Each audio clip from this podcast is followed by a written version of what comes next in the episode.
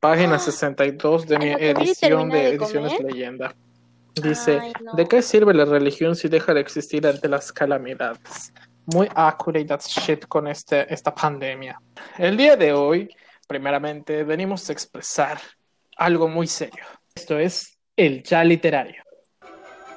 En el valle que se extiende entre colina y colina, descansa la ciudad de Anvil, una población cristalina. No es una ciudad enorme, pero del tamaño ideal para la compra y la venta de zapatos y cereal. Camisas y yates, calcetas y tomates. Repletos están todos los escaparates. Nuestra historia comienza en la esquina de Maine y Montreux, en la oficina de bienes raíces de Hank Humberflug. Bueno, pues muchas gracias por escuchar, por estar aquí escuchándonos otro capítulo más. Bueno, el tema de este episodio es la literatura juvenil o lo que nosotros, nuestra generación conoció este como young adult. O sea, nosotros crecimos con este tipo de literatura, o sea, ya sea la literatura juvenil o la literatura infantil, nos enseñaron a verla y western a mis maestros de la preparatoria, literatura bastarda. Eh, que es un término muy feo, a mi parecer, ah. me dolió. Vamos a venir a hablar de eso, porque en realidad es literatura. Si no han escuchado nuestro capítulo donde hablamos que sobre, donde intentamos definir qué es la literatura, vayan a escucharlo, pero la literatura es y por la literatura somos. Entonces, si tienen lectores, es, hay ciertas obras que nosotros consideramos si son literatura y en general, desde mi punto de vista, yo, Jamel, no sé qué digan Gerardo y Miri, creo que el término literatura bastarda o literatura barata es muy denigrante y no creo que realmente te lo merezcan, te lo merezcan. Sí. Lo mismo que tú dijiste, Clara, por supuesto que sí. O sea, quiero decir, por dos, exacto. RT. Bueno, la verdad, Jamel, este, qué bueno que menciones esto de la literatura barata ese, y bastarda. La verdad, a ti te lo dijeron, al mismo dijeron más suavecito, solo me dijeron que es literatura barata. Luego contigo no fueron tan, como dicen, suaves. primera clase pues, de, de, análisis literario y pone ahí, para quienes no lo sepan, Harry Potter es literatura bastarda. Y así, ay, eh, I mean, necesitaba ser así de cruel. me dijeron que era literatura barata. No, me dijeron literatura bastarda. Y así, why? Sí. ¿Saben qué igual siento? O sea, el hecho de que le hayan dicho de a, a, esta señora, J.K. Rowling, el hecho de que le hayan dicho J.K. Rowling de mm, nada más si me lo vendes como literatura infantil. Bueno, no, o sea, es que es literatura infantil, pero el hecho de que sea literatura es infantil. Es que el primer libro sí es infantil. Sí, sí es. Que la literatura infantil y la literatura juvenil no son menos literatura. O sea, estoy hasta la madre de ver libros preciosísimos, infantiles, que no tienen la suficientemente copias ni tienen la suficiente difusión, porque son libros infantiles y porque el canon y la academia no los toman en cuenta. No entiendo por qué. Me hace falta razones. O sea, me voy a meter en el que necesita un libro para estar en la academia, pero ¿qué es lo que hace, qué, qué es lo que hace un libro merecedor de la academia, el reconocimiento de la academia? Que alguien dentro de la academia diga, this is good because of that, that y that. Fin. ¿Puedo entender? Puedes entender. Puedo entender que un libro necesite estar, tener cierta forma y cierto, cumplir ciertas narrativas, tener un trasfondo, o sea, que no sea una, o sea, que no sea un libro plano. Lo puedo entender, pero que sea un libro juvenil o que sea un libro infantil, no los hacen automáticamente planos. O sea, muchos tienen un trasfondo, muchos tienen un porqué, muchos tienen mucho significado dentro. No solo, eh, no es una sola historia lineal, no es, no necesariamente es plano. Como, o sea, no estoy diciendo que no haya libros así, porque sí hay, claro, pero también hay, hay, hay literatura normal de adultos, hay literatura de todos los tipos que en todas hay planos. Y para eso mi amigo Pablo Coelho no me va a dejar mentir. Entonces, ¿Por qué hacer de menos literatura dirigida para jóvenes o literatura dirigida para niños como algo que no, o sea, nada más es de, de puro propósito recreacional o peor, educativo? ¿Ya sabes? Porque todavía los libros recreacionales, o sea, los libros eh, infantiles, no, los libros juveniles, por lo general, este, son así como que, ah, bueno, recreacionales nomás para pasar el rato. Pero los libros infantiles no pasan de ser libros educativos. Muy rara vez encuentras un libro que su propósito no es enseñar. Pero ABC, el 1, 2, 3, el lo que es bueno y es malo, o sea, también. Cuando, cuando no es la, o sea, no es el único propósito. El único, el único fin ni el único uso que se le puede dar a un libro. Entonces, me estreso. Ah.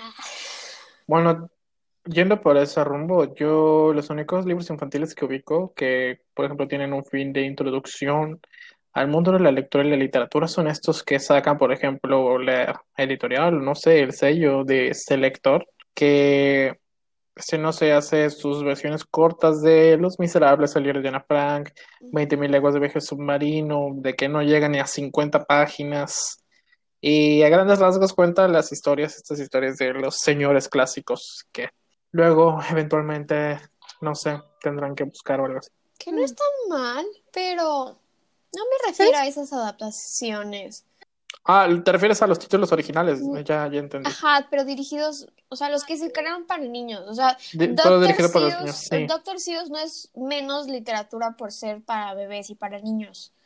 Roald Dahl no es menos literatura por ser para niños y jóvenes. Michael o sea, no es menos literatura para ser para niños y jóvenes. Exacto, entonces, ¿por qué, por qué Hans Anderson tiene, o sea, no, o sea, es, considerado parte de la o sea, del canon, porque los, los hermanos Grimm, o sea, son parte de, son parte del canon de literatura, pero siempre están hechos a un lado. Y ya, y son parte del canon porque no fueron especialmente, o sea, porque, y cada vez que más bien, cada vez que se te presenta a, a los hermanos Grimm, a, a Hans Anderson, o sea, cada vez que se te presenta a ellos por Christian Anderson. Christian Anderson, este, ¿cómo se llama? El de los premios. No es Christ no es hay unos premios especiales para niños de literatura, no me acuerdo. Pero cada vez que se te presenta a ellos en clase siempre es es que no era literatura para infantil, o sea, se volvió la volvieron. No era no era literatura. Siempre tienen que hacer ese ese hincapié. ¿Se han fijado? Es, de, es que no era, no era, este, mm. esto, este libro no era para niños pero lo volvieron para niños. Pero que tiene, o sea, no lo hace menos bueno porque lo hayan vuelto para niños, ¿sabes? Entonces me estresa que las personas demeriten el valor literario de una obra por el público al que está dirigido. Se me hace una estupidez. Es una estupidez. Así como todas esas actitudes adultos centristas dentro de nuestra sociedad. Ya sé. Y pues no, la literatura infantil no es literatura bastarda, y no porque sea infantil la vamos a hacer de menos. Porque sí, Harry Potter en su principio fue literatura guion infantil, no sé. Eh, y sí, hay una evolución narrativa eh, entre los libros del 1 al 3 y, del, y un abismo de, de, seriedad entre el 4 y el 7, claro, porque estás hablando de que los lectores originales de la de la novela, que los que pues, le compraron primeramente la novela cuando salió en su momento y se lo dieron a sus niños, fueron creciendo también junto con la historia. Entonces, es, es una historia como para, no sé, irse dando en pequeñas dosis a tus hijos o qué sé yo, o sea, al final de cuentas, eh, tampoco se me hace justo encasillarlo en eh, este, en, terror, digo, en, este, en literatura infantil, dado que hay momentos de absoluto terror, para a mi parecer, como vendrían siendo la cuestión del basilisco en el eso, eso libro. Decir, está muy heavy, o sea, eh, perdón, está muy, eh, está, muy, denso. porque Desde el primer libro. Es, es algo que, que que si un niño lo, lo entiende, con que entiende que ah, es que hay una criatura que está asesinando o que está petrificando a todos, lo ven y, y se vuelve en piedra, o sea, es de que, güey, te va a dar miedo. y la este, parte de la posesión, la ya sabes, o sea, la parte de la de, de, Ginny siendo poseída. Pues, claro que este que en una edad infantil hay niños a los cuales tienen cierta atracción por esta, estas cosas de terror, digo, eh, aplicando este, en talleres de lectura en primarias, y estoy hablando de la experiencia propia, eh, los chicos este, quizás no, no tuvieron tanto interés en la lectura a como cuando yo introduje este, en un fragmento de It de Stephen King. ¿De verdad? O sea, sí, o sea, hasta que no estábamos como que introduciendo el terror, no, como que no hubo un, una respuesta como la que deseábamos, ¿sabes? O sea, sí hubo que uh, la fantasía Alicia en el País de las Maravillas o la leyenda del Susbalam, eh, este, sí hubo como que una pequeña respuesta, no todos, y de repente llegó mi momento de brillar, introduciendo el terror, y pues, y pues hubo mayor interés, eh, a decir verdad. Los niños, este, como de entre 10 y 11, 12 años, sí tienen esta atracción y esta y este deseo de experimentar emociones como lo puede ser el, miedo y el terror. Esos momentos no se me hacen justos para encasillar Harry Potter como, como algo infantil. Es que sí, pero o sea, hay momentos muy maduros que no Pero es que es que ah, es que voy a lo mismo. o sea, yo yo sí, o sea, es que porque es infantil, es una lectura infantil, pero la lectura infantil no tiene por qué ser todo azúcar y todo flores y todo rosa la literatura infantil también puede manejar esos, esos, porque los niños al final tal vez no sean poseídos todos los días, pero siempre hay un niño que se queda sin padres, siempre hay un niño que tiene problemas en su casa y no los hace menos niños, ni los hace, o sea, menos capaces de, vivir una infancia, no porque... Sí, sí, sí, apoyo muchísimo lo que acabas de decir está bien, es literatura infantil, pero los niños también tienen que saber sobre la muerte, tienen que saber que la vida tampoco es color de rosa, pero no que, no todo está mal siempre. O sea, necesitas introducirle y necesitas hablarle a esos niños de esas cosas, de temas de guerra, porque al final se, se hablan de, de, de problemas que a veces están fuera de, del alcance. O sea, no, no porque, o sea, no a, los niños no tienes por qué encerrarlos en una burbuja. Puedes, necesitas hablarle de esas cosas. Claro. Pero es responder a sus preguntas. Entonces, decir, no es que no, es, no es literatura infantil porque habla de temas duros. Estás al, estás al contrario diciéndome que entonces estás dando, estás diciendo todo lo contrario que estoy diciendo. No, está bien. Es literatura infantil. Pero la literatura infantil no está peleada con esos temas. Y la literatura infantil tampoco es, o sea, voy a lo mismo, no solo es para entretener, no solo es para pasar el rato, no solo es para, para educar, así uno, dos, tres, ni didáctica. O sea, ya que al final sí tienes que aprender a aprender con un libro, porque de todos los libros que leas en tu vida, hasta de Pablo Coelho, puedes aprender algo. Entonces, este, hasta así Hola gente de internet. Para problemas técnicos salimos y no se guarda todo lo que estábamos debatiendo. Una disculpita. Pero sí, en resumen. Nos pusimos con esta literatura juvenil infantil porque pues fuimos jóvenes e infantes. Sí, claro, en algún lugar tuvimos que iniciar. Y son las cosas que no callamos los literatos. Fueron libros muy buenos. O sea, la verdad, yo cuando, cuando entré a la carrera sí tenía, sí tenía mucho miedo de que, me dijeran algo así de, no, es que todo lo que tú leíste no cuenta. Y fue por eso que antes de entrar a la carrera, o sea, el año antes de entrar a la carrera, yo me puse a, a, a leer un poco más sobre escritores latinoamericanos, que encontré muy pocos, ¿no? Pero, ajá, no sé, y ahorita lo pienso, es como de, no, o sea, la literatura, la literatura juvenil se llevó los mejores años de mi juventud. Las disfruté, las amé. Sarah J. Maas, te amo con todo mi corazón. Todos y cada uno de los episodios del podcast llevan un agradecimiento eterno a Sarah J. Maas. Espero algún día se entere. Y en todos los la verdad, en todos los episodios hemos estado hablando sobre nuestra historia como literatos. Te voy a ser honesta. Y es que Trono de Cristal me dio toda la fuerza que yo no sentía o que no creí tener y que necesitaba en ese momento. Entonces, qué bonito. no, está bien, o sea, me encanta que hables de, me encanta escucharte hablar de lo que te gusta, ya sea Tony o de Sara J. más. Entonces, entonces yo no, no son quejas, o sea, al contrario. Sabes que escucho atenta. Creo que hay mi Bueno, tal vez no tan atenta, pero sí lo escucho. Este... Así como cuando nos contó el trauma de que llaman literatura bastarda a Harry Potter y, y, tú estabas hablando con Rita. Es que estaba hablando con Rita porque a Rita también la ignoro de vez en cuando y ahorita dije, no. ¿Quieren agregar algo más a esa primera parte?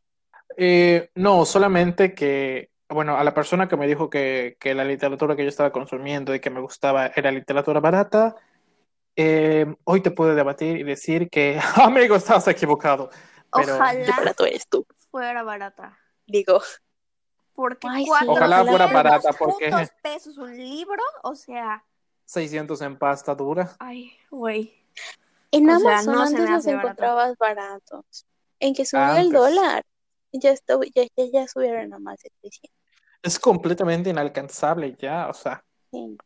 Es como, no, es como yo recuerdo que ese de... Come más frutas y verduras. Y las frutas y verduras están más caras que las sopas y comer frutas y verduras es un privilegio, leer es un privilegio. Es un privilegio. Es que en realidad muchas cosas, vivir bien en nuestro país es un privilegio. vivir Porque bien. México Efectivamente. Mira, ahora ya le quité la, la, etiqueta a este libro que tengo en manos de La Guerra de los Mundos. Ustedes no lo pueden ver porque obvio están viéndonos en un medio no audiovisual. Bueno, sí auditivo. Pero no este libro, Este, exacto. Este libro costó 45 pesos. Mi libro de Harry Potter, eh, cuando lo compré, costó 245 45, más o menos. Sí. Actualmente está en eh, pisando los 400 o 500 pesos. ¡A la mierda! Sí. sí. Yo me acuerdo Entonces, que por eso, por eso, por eso no nunca es. compré los de Game of Thrones. Porque a mí se me hacían muy caros, o sea, más de 300 pesos. Como No, hija, ahora los de Game of Thrones están más caros. O sea, mira, aquí tengo uno de, de bueno, o sea, los demás no lo pueden ver. O tengo el segundo de Choque de Reyes. En su momento, ¿cuánto me costó? Fueron. Esas, esas estaban en 300 pesos. y algo. Mm, porque estaban, estaban en 400, 300, después 320. Porque es en 320. Actualmente este librito está en 420, o sea, 100 pesos más que cuando lo compré hace casi cuatro años. Me sacó esa mierda. Y los que eran, este, los que son grandotes y tienen una portada bonita, también de la misma editorial, pero tienen como que el, el gráfico, la ilustración. Eh, esos están, eh, o sea, estos son los de bolsillo, entre comillas. Los otros son las ediciones normal. Esos están eh, pisando los 500 pesos. Ya lo acabo de checar hace no mucho. Entonces, comprándote los cinco libros si quieres que hay actualmente. Porque George R. R. Martin, quién sabe cuándo vas a sacar el sexto libro. Eh, Le va a pasar como a Carlos Ruiz Zafón, a morir antes de escribirlo. 500, ajá, están en 500 pesos cada uno, o sea, te gastas creo que más de 2.500 pesos comprándote los cinco por separado. Ay. Yo me acuerdo cuando me gastaba 700 pesos en cinco libros. Sí, es como de que, ¿en qué momento? Luego por eso me compré un lector electrónico y empecé a descargar los piratas, como antes, como en mis orígenes. Eso yo empecé a hacer esta cuarentena. Iniciando Y pues exactamente, por eso empezamos a descargar cosas ilegales. En realidad no fue ilegal, mi amiga. No, no fue ilegal realmente. legalmente y no lo, lo Exacto. Y lo, y lo desbloqueó, lo des, ¿cómo se dice? Lo desencriptó para que se pueda pasar así como, como Juan por su casa en todos los teléfonos y dispositivos. Chale, sí. Entonces, ay, disculpen, es un préstamo mutuo, no es como de que lo hayamos pirateado y lo estemos subiendo bajo el sello de, de otra cosa. No, Pero porque bueno, incluso está en su yo creo que Pero bueno, nos, nos fuimos por la a esto. tangente, regresamos. Quería decir que, que por introducción y hablando de nuestra catarsis previa cuando eligieron de literatura barata, empezamos con Harry Potter. Harry Potter terminó cuando, bueno, yo estaba en primero de secundaria, hay de salir las películas y adaptaciones.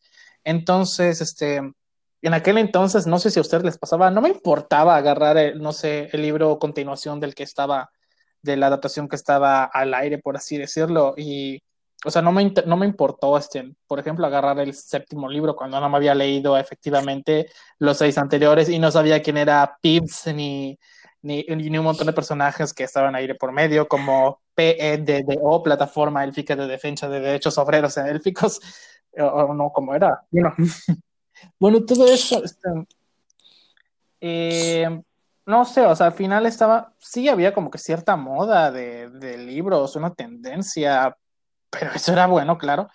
Eh, y me los escuché leí por primera vez la- el título Los Juegos del Hambre. Yo, sinceramente, creí que era un romance vampiresco, sobre todo porque po- en la revista Tú, Tú, que de repente me encontraba en los estantes del súper cuando salía de mi, de, de mi casita guion convento en la Ciudad de México. eh, ponían los juegos del hambre y aparecía Katniss en medio y entre Gale y Pita y dije, ma, otra serie de vampiros. Eso va a acabar crepúsculo, ¿verdad? Que extrañamente me pareció como una historia de vampiros y de hecho ese mismo día había desayunado en un restaurante, creo que en Liverpool, de, de Perisur. Y Porque pudientes. Ay, más o menos. Y pues de repente estábamos desayunando con unas pri- las primas de un amigo, eh, de mi mejor amigo, este, Cristóbal. Hola, si nos, hola, ya si nos estás escuchando, hola, güey. Este, y pues dije, ah, los juegos, mencionaron, y yo, ah, los juegos del hambre, es una historia de vampiros, ¿no? Eh, me dicen, no, Jerry, no es una historia de vampiros, ahorita vamos a ver la película. Es una película, ok, pero ¿de qué es? Ahorita lo ves. historia, o sea, cómo, cómo esta hermana toda protectora, hermosa, se ofrece como voluntaria para que su hermanito no vaya al matadero. Entonces fue algo muy conmovedor para mí y me enamoré plenamente. Y como dato curioso, mi hermana sí estaba leyendo los libros en ese momento, pero ella estaba en Cozumel. Entonces hablando por teléfono con ella le dije, oye, fui a ver esta película, Los Juegos del Hambre, no sé por qué siento que la tienes que ver, que no sé qué. Y me dice, no, no me digas nada, no me digas nada. Yo, es que yo lloré cuando se murió esta, esta negrita, Ay, o sea, el personaje de Ruth. Y mi hermana de que, de que, no, no lo he terminado, no llegué a esa parte, te odio. Y le hice spoiler casi sin querer. Y no me lo perdonó y dice, ahora vas a pagar, vas a tener que leer los libros. Y efectivamente, dos meses después ya estaba leyendo los libros porque nos los permitieron leer. Y, y sí, o sea, fue como que algo muy chistoso. Yo estaba en este internado guion, este en seminario convento, eh, y, y, teníamos como que medidas las lecturas, o sea, nos las evaluaban y luego nos las daban. Y dijeron, mm, tiene valores como el sacrificio humano tipo Jesucristo eh, de esta personaje principal que se ofrece para salvar a su hermana. Entonces, sí lo pueden leer, claro que sí. No importa que sea puro romance después. O sea, ni siquiera lo terminaron de leer seguramente. Y luego, cuando me di cuenta, estábamos ro rolándonos los tres libros y reacciones, habían muchas. En cada libro, alguien se queda, cada que le pasaba ese libro, alguien se quedaba sin dormir porque se quedaba todo ansioso. Y como pon tú, que los libros los poníamos en escritorios en, en, en los salones era de que se creaba alguien con el ansia y no podía hacerse eso de que me quedé toda la noche leyendo en el dormitorio y los ves ahí de que no manches, ¿qué va a pasar? Y, y al día siguiente, ¡ay, soñé con esta chingadera! Y, ¿Ah, de verdad? Sí, o sea, sí. como así de que no soñé con esto, no puede ser, no voy a poder vivir. Cállate, Maui. ¿Pero entonces dormías allá? Sí, eh, sí, es un internado, hija. Ah, no mames. Eh, pues, este, sí, este, y de hecho ahí por eso se puso muchísimo más especial leer este, en Maze Runner con, en una escuela con puros, con puros vatos, eh, pero ajá. Cool. Eh, Ay, qué salvaje. sí, Qué este, trip. Qué trip. no, sí, o sea, igual de que en medio de la nada, porque estábamos en, el, llama el seguro lo ubicas, el cerro de la Jusco, No, no lo ubico. ahí perdidos. Pero es No, en un ay, cerro. Todo está perdido. Sí, sí, está- estamos perdidos, están un montón de vatos en, en una escuela ahí. Entonces fue un trip leer también Maze Runner allá. Por eso le tengo cariño a Maze Runner. Pero los, Juegos del Hambre, volviendo a los Juegos del Hambre, eh, puta, o sea, los tres libros de- en una sentada cada quien casi. Bueno, no, en casa de dos semanas porque nos medían hasta los tiempos de lectura. Eh, y, y luego en que solo haya una película era la tortura, ¿estás de acuerdo? De que, Sí. no, ¿y cómo van a hacer esto? ¿Qué es? No, y lo hicieron muy mal, fíjate, o sea, yo vi la película y después leí esto y no, estuvo mejor esto Fíjate de en que a el sí libro, de que los mutos. A mí sí me gustó. O sea, yo bien. siento que fue una muy buena adaptación. Yo, yo me acuerdo que, yo me acuerdo Yo que estaba viendo la, primero leí el libro y ya después vi la película. Este, pero para ese entonces yo ya estaba como que adentrada a este mundo de, pues de, de, de la lectura juvenil. Perdición. Exactamente. la escena donde le lanzan como las bolitas de fuego. Hay muchas cosas que en ese entonces estaban como muy borrosas, pero esa escena yo la tenía muy presente. Entonces después la vi en la película y dije, ¡Oh, esto está igualito. Y ahorita que pues están saliendo así como que el Twilight Renaissance en, en, en Instagram, ¡ay! Se prenden las luces. Entonces ahorita que estoy viendo como que las, las, las escenas donde sale Edward ya en Breaking Dawn, sobre todo en la segunda, ya se ve muy bien, oye. Siempre se ha visto bien. Se, ve muy dado la madre. Pero se ve muchísimo mejor en Breaking Dawn la 2, porque se le, ponen el pelo más oscuro. Ah, eso sí. Es como de... Le ponen el pelo más oscuro y es como que... Oh. Mm, ok. Pero para mí, me gusta, me gusta Edward. O sea, me gusta Robert Pattinson, pero... Pero mi Edward Cullen es es Henry Cavill, de chiquito. Henry Cavill. Sí, en mi cabeza se. Ajá. Acabo de recordar y tripear que primero nos dejaron leer los Juegos del Hambre y después, hasta después, Harry Potter. Qué cagado. ¿Ah, de verdad? Sí. ¿Por qué no nos dejaban por la magia y la hechicería? Sí, posiblemente. O sea, del, del 1 al 3 no había problema. Hasta que ya estaba en tercera secundaria nos dejaron leer del 4 en adelante. A lo más. Sabrá Dios por qué, pero, ajá. Literalmente sabrá Dios por qué. Pero, güey, güey. No manches. Muchos juegos del hambre. También son pues, Fue muy estresante, fue muy estresante, sobre todo llegar al tercer libro. ¿A poco no, Yamel? A mí me daba mucha pena este Katniss. Yo iba a decir tres. Que triste también me da mucha pena en su tercer libro. No, también me da mucha pena, pero a ella no. pero sí, no. Sí da pena. O sea, yo, yo, yo me acuerdo que no sé, o sea, honestamente no la culpo. Era mucho, mucho. Ya me acuerdo que cuando, cuando salieron las, o sea, cuando empezaron a salir las películas, se hizo como muy viral una publicación en Tumblr donde ponían a este a los actores como cuando ellos tenían 16, 15, 14, 16 años y te ponen así como de es cuando te das cuenta en la mente de esta señora de Susan Collins que te pone a niños matándose. O sea, si te lo hubieran puesto así en la película, tú te hubieras quedado con cara de, ¿qué está pasando aquí? Que en realidad fue lo que nos pasó a nosotros, ya sabes. O sea, tú de 16 años piensas como, ah, ok, estoy en la preparatoria, tengo que pasar mis exámenes, hacer esto, esto y aquello. Que es lo más difícil. Pero después dices, o sea, no, no, sé, ahorita lo pienso y todos esos, todos esos personajes son personajes de 16, 17, apenas cumpliendo, pasando los 18 y tienen carga, o sea, tienen responsabilidades muy fuertes, muy, muy fuertes. Como alimentar a tu familia y arriesgar literalmente tu vida siendo anotada en una lista de muerte por despensa y, y, y, lo pienso ahorita, ¿sabes? Igual está la historia de Pero la de ah, ¿cómo se llamaba el personaje que hace Sam Cla Claflin? Claflin. Ah, la historia de Finnick, que fue el vencedor más joven y lo empezaron a prostituir a sus 14 años. Sí, toca temas muy fuertes, precisamente. Este, en el momento en el que lo leí, no me percaté, no, no sé si me valió, solo estaba interesado en la yo acción. Creo que lo entendíamos. Pero ya, ajá, pero ya que de repente vi cómo empezaron a utilizar el símbolo de los tres dedos de, este, de Panem eh, en manifestaciones sociales y logré entender la magnitud e impacto que causó para ser utilizado como icono de rebelión, porque no habían tenido muy bien todo el pedo de la rebelión hasta después de que terminé el tercer libro.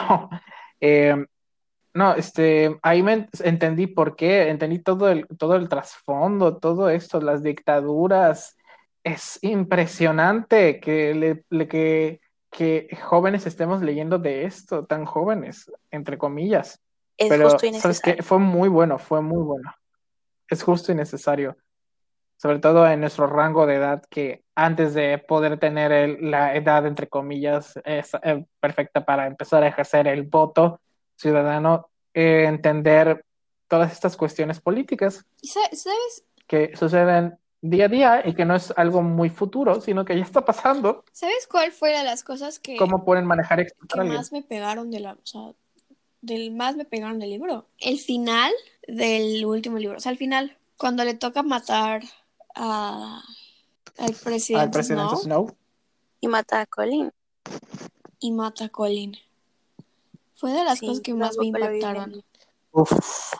Creo que, ajá, digo, a los 13 años no lo ves venir, pero ya una vez que, o sea, imagino que leerlo a esta edad, como que ya lo hubiéramos, o sea, ya hubiera sido un poco más previs. Más satisfactorio, pues. Y no, sí, satisfactorio, porque entonces entiendes que... Libró al pueblo, algo que... está muy denso ese asunto. Porque no, o sea, el, el sí, sobre todo, sí. o sea, el, el, malo no simplemente es malo y ya, o sea, hay malos que parecen más densos. O hay malos que sabes que son malos, pero están ahí y están, o sea, es, tu normalidad. Hablo de trono claro. cristal para quien no lo sepa. Sí. Como siempre, nadie me va a entender. Sí. Ja. Ay, Yamel. Te juro, te prometo que si mi Kindle no hubiera muerto en este momento, eso estaría leyendo. creo que los últimos siete años de mi vida he estado muy ocupada leyendo un trono de cristal, como para leer todo lo que había salido en ese entonces.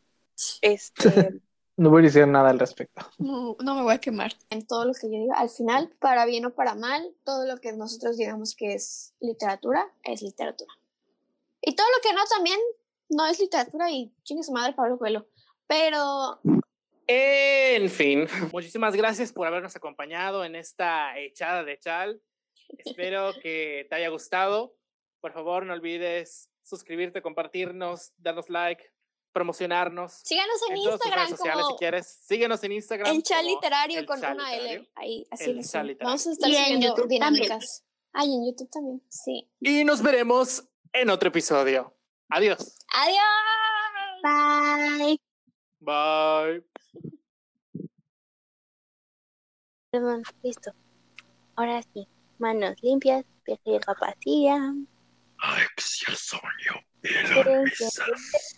de asustarme. Como de Stephanie Meyer escribiendo el mismo libro tres veces, ya sabes. Y me acordé de nosotros utilizando el mismo ensayo para tres materias diferentes. escribiendo el mismo libro tres veces. sí, tres veces ya.